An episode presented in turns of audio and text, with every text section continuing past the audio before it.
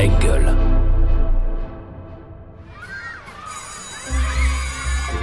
Quand j'étais petite, je voulais être. euh, Ah, quand j'étais petit, je Ah, voulais moi, quand j'étais euh, petite, je voulais petite, faire. euh, Alors, je voulais moi, quand j'étais petite, Ah bah petit, moi je rêvais voulais d'être- être... J'ai toujours eu envie. alors, Petit, de- je voulais être. euh, Bonjour Olivier. Bonjour. Et merci d'avoir accepté d'être un nouvel enfant d'Allons Enfants. Ces deux premiers mots, Allons Enfants, ça t'inspire quoi? J'aime beaucoup l'idée. Alors après, j'évite le syndrome d'imposture. Je vois pas en, quoi mon enfance serait plus intéressante euh, que l'enfance d'un autre. Donc euh, ça m'intéresse de traverser euh, cette aventure exploratoire du passé de l'influence que ça peut avoir sur le présent et le futur, tout en me disant que c'est presque une séance de psychanalyse. voilà. Olivier est un prénom que tes parents aimaient bien, sans faire pour autant référence à un aïeul ou à une personnalité inspirante. Pourtant, il y a un autre Olivier, né aussi à, à Saint-Martin-d'Air, dont on entend parler de plus en plus souvent. Tu vois de qui je veux parler? Un Olivier né à Saint-Martin-d'Air. Alors non, tu m'as, tu m'as perdu. Mince, j'ai, Eh bien, raté le QCM. Il s'agit d'Olivier Véran, le ministre des Solidarités et de la Santé. Incroyable. Voilà un, un Ah, autre. Olivier. je savais pas où il était né. Alors, tu es l'aîné d'une fratrie de quatre.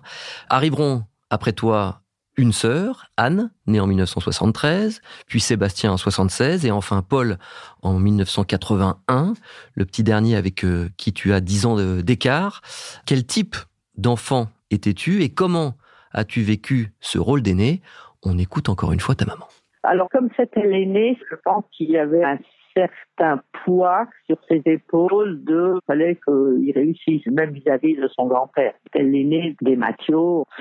Alors, ce qui est assez curieux, c'est que quand il était enfant, ses amis, c'était des amis fils uniques. Je me suis souvent posé la question, je ne sais pas pourquoi, mais peut-être qu'il trouvait qu'il y avait trop de monde dans la famille.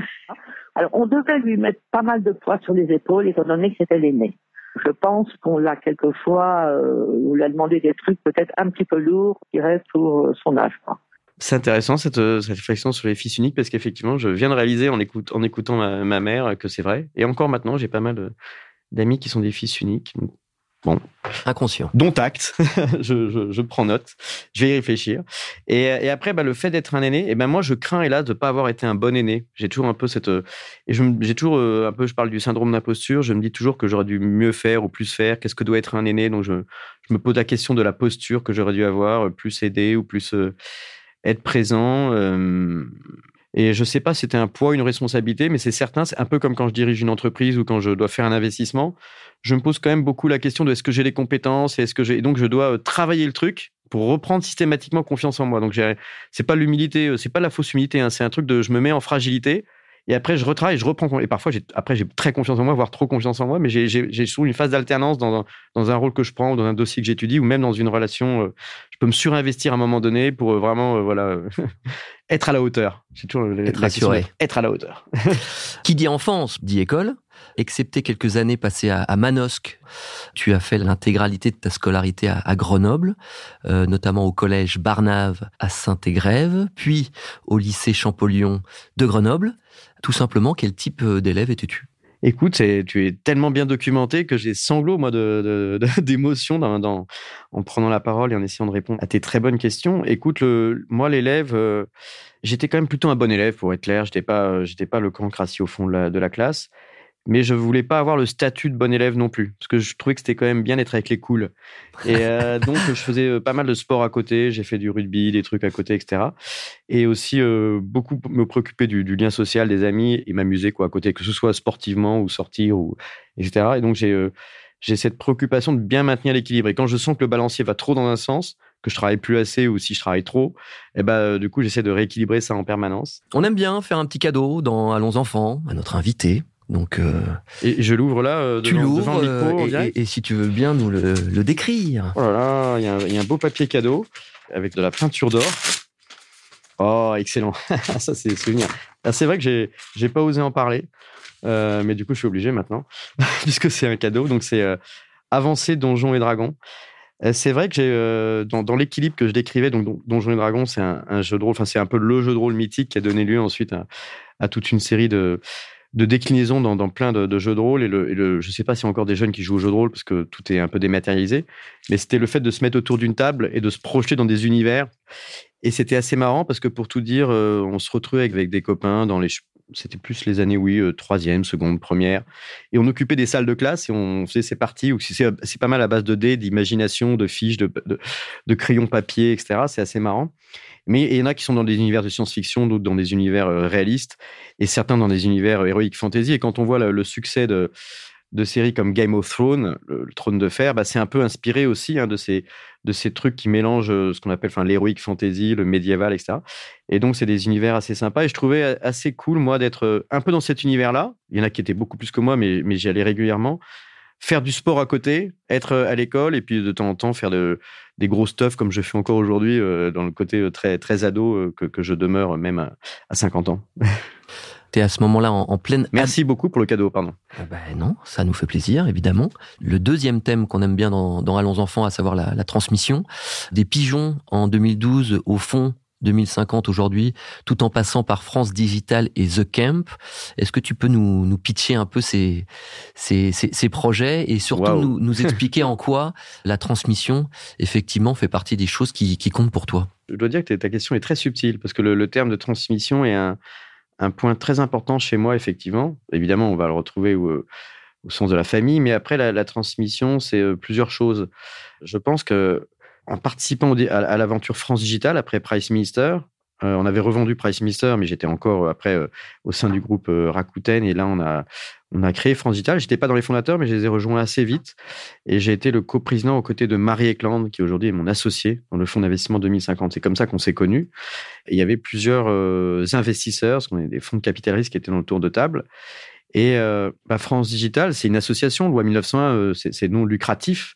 Et il y avait l'idée de redonner à l'écosystème numérique un peu de chacun de son expérience gratuitement, mais en, en pensant qu'en gros, ce qui nous unit est plus fort que ce qui nous sépare. C'est-à-dire qu'on mutualisant nos, forces, on arrive à, faire euh, basculer des façons de penser, mais également ce qu'on appelle parfois le lobbying. Hein, donc c'est de l'influence au sens intelligent du terme, puisqu'il s'agit de faire évoluer le cadre euh, législatif, euh, le cadre politique, pour favoriser la, création d'entreprises, la croissance d'entreprises, le, recrutement de salariés, le financement, la fiscalité qui l'accompagne, etc. Donc ça peut être assez technique, mais la technique et le droit sont les reflets de notre façon de penser, de notre culture commune. Donc c'est un héritage.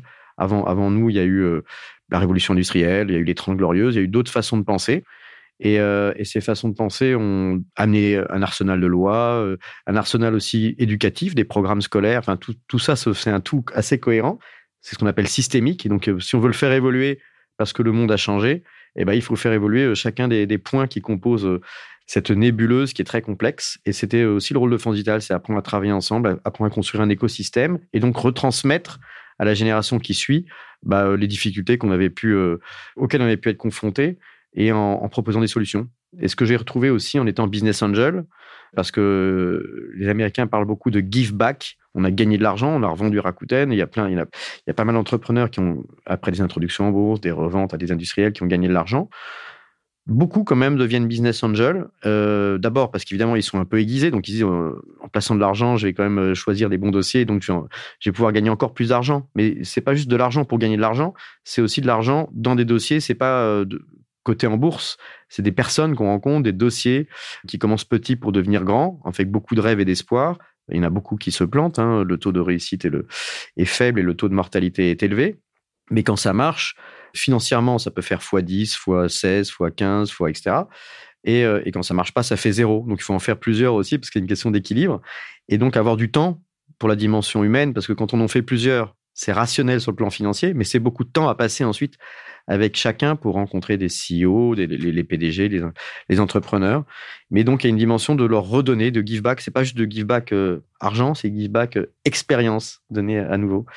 Et The Camp, c'est fait. Euh, bon, ça, ça, peut paraître incohérent, mais finalement, moi, j'ai plus l'esprit de synthèse, donc je pense que c'est en fait très cohérent et qu'il y a des lignes de force qui se dégagent, je pense, dans les parcours de chacun.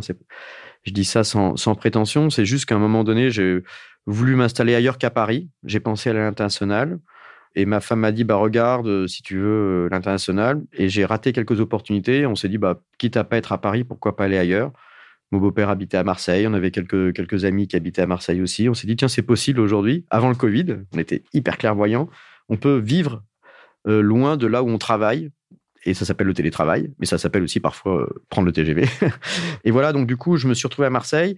J'avais rencontré le fondateur de quelques temps auparavant de, de, The Camp qui s'appelle Frédéric Chevalier, un entrepreneur qui avait eu beaucoup de succès en créant est côté en bourse, et qui est là, s'est décédé après avoir lancé le projet The Camp, mais avant d'en avoir euh, vu l'inauguration, qu'il avait été financé, il était sorti de terre au sens euh, architectural et, vraiment le gros œuvre, etc. Donc c'est un campus de 10 000 mètres, enfin, il y a un, peu moins de 10 000 mètres carrés avec une, dans, la Pinède à côté d'Aix-en-Provence, pas loin de la gare TGV. Avec Grosse connexion avec la nature. Ouais, complètement connecté. C'est euh, important aussi. Et je ne sais pas si tu as eu la chance d'y aller, mais en tout cas, ça vaut le, détour. Parce que bon, déjà, là, tout le monde connaît la Provence. C'est une marque internationalement connue, donc ça attire les gens, la Provence. Euh, ce qui est aussi une fait partie de la thèse, c'est d'avoir un peu comme la Californie, il faut avoir un endroit où tu as envie de venir en tant qu'entreprise, cadre, entrepreneur, etc.